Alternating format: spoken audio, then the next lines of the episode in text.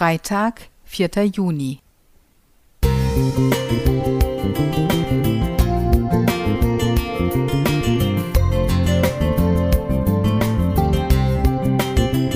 Ein kleiner Lichtblick für den Tag.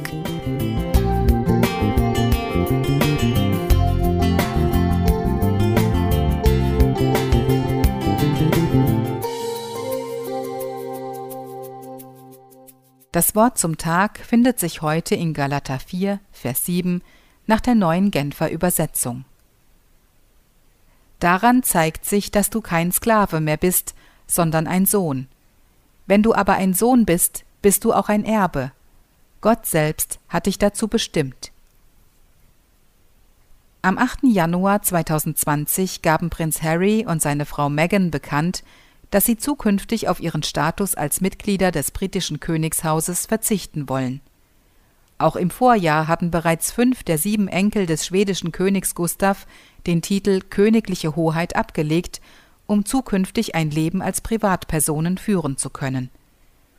Anscheinend sind die Zeiten vorbei, in denen der Prinz sein Aschenputtel romantisch verklärt zu sich ins Schloss holt und damit ein Leben wie im Märchen beginnt tagtäglich unter dem Brennglas der weltweiten Aufmerksamkeit zu stehen und sich überalterten Protokollen zu unterwerfen, scheint die Vorzüge einer staatlich finanzierten und damit materiell sorglosen Existenz deutlich zunichte zu machen.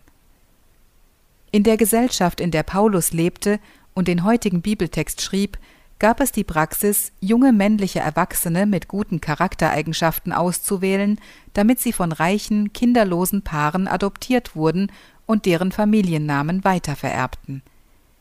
Nicht nur abweichend davon, sondern weit über die damaligen Gepflogenheiten hinausgehend, sagt der Text, dass wir sogar ohne besondere Vorzüge und ohne eigenes Verdienst nicht nur einer königlichen, sondern der Familie Gottes zugerechnet werden.